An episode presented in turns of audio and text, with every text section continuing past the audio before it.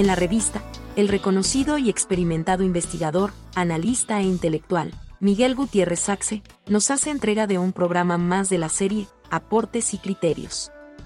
Conocedor a profundidad de las problemáticas nacionales, de un amplio acervo informativo y documental, producto de décadas de trabajo y experiencia, Miguel Gutiérrez Saxe con sus análisis, nos ayuda a comprender mejor lo que sucede en Costa Rica y la sociedad como un todo. La revista, el medio de comunicación independiente, al servicio de la libre opinión y la cultura.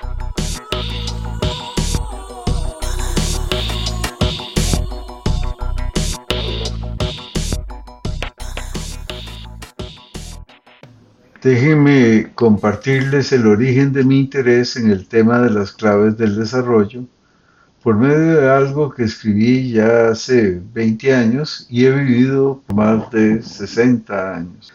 Después de una vida bastante regalada, de muchacho buscaba mis propios horizontes, agobiado por penas propias y algunas ajenas con las que apenas había comenzado a lidiar.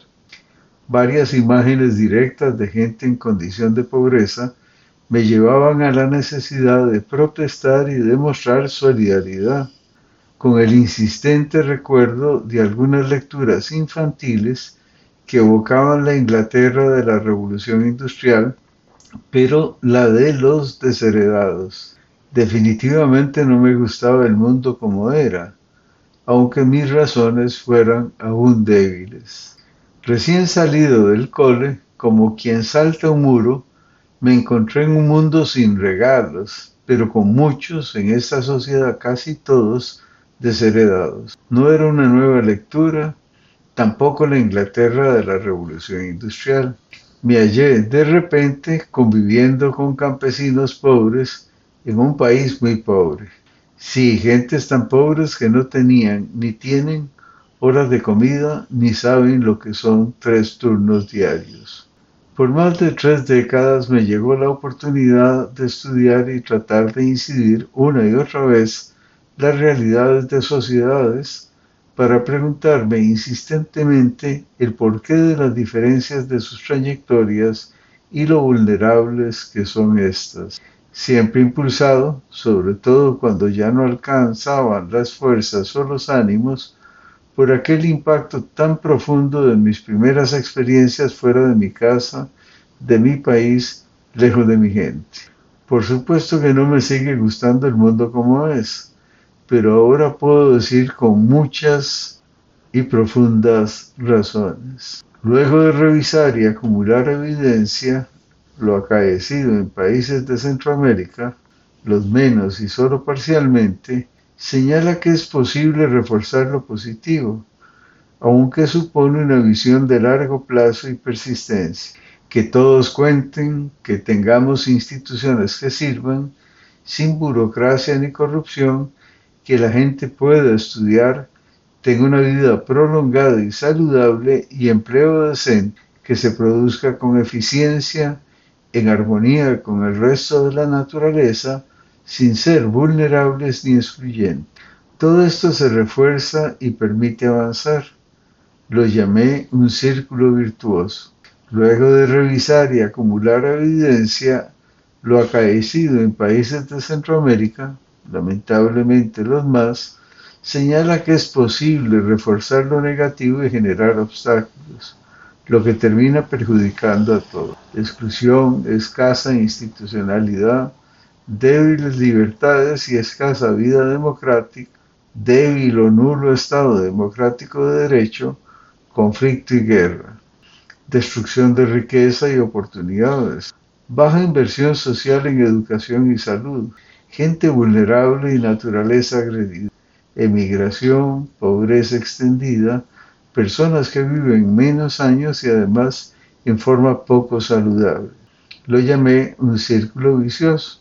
Hay ciertas pautas o patrones de relaciones entre factores de desarrollo, aunque no resulta nada mecánico, ni circular, ni inevitable, sino que a cada paso pueden surgir puntos de bifurcación sobre los cuales es necesario optar.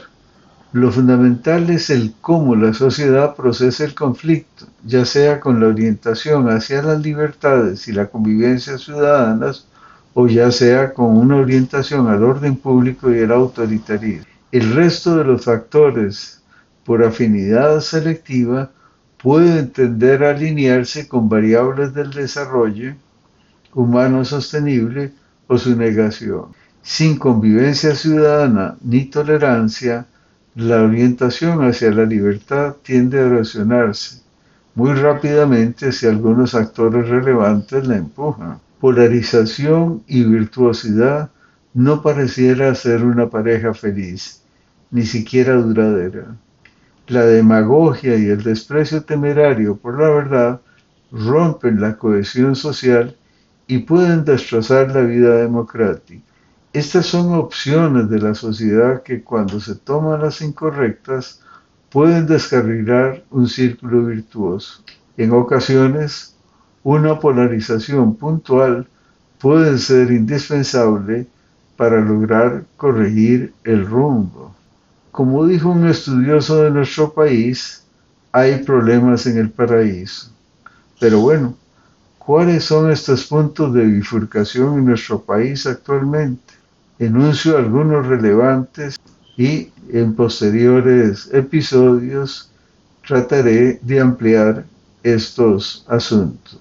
El primero, fraccionamiento radical del sistema, obstrucción severa a la adaptación institucional o tensiones graves entre poderes, caída de instituciones fundamentales por la crisis fiscal o decisiones políticas, desfinanciamiento severo de la inversión social y ruptura de los mecanismos redistributivos, crecimiento mayor de la exclusión y la desigualdad, pérdida de apoyo a instituciones básicas por percepción de impunidad o corrupción, concentración urbana sobre bases agresivas o descuidadas contra el ambiente, desmantelamiento de resultados, instituciones y específicamente de las políticas ambientales reconocidas como sostenibles, deterioro de las condiciones de inserción de las mayorías a la economía moderna y al acceso de los servicios públicos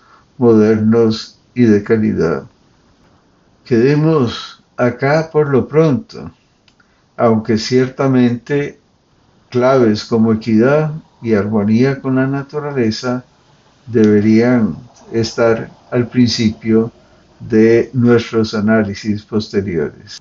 Claves como equidad y armonía con la naturaleza nos oímos y vemos quizás en el próximo episodio.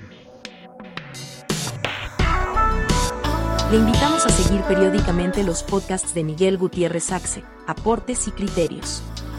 Puede encontrarnos en las principales plataformas de redes sociales, como la revista CR, el medio digital independiente para la opinión, el análisis, la información de actualidad y la cultura.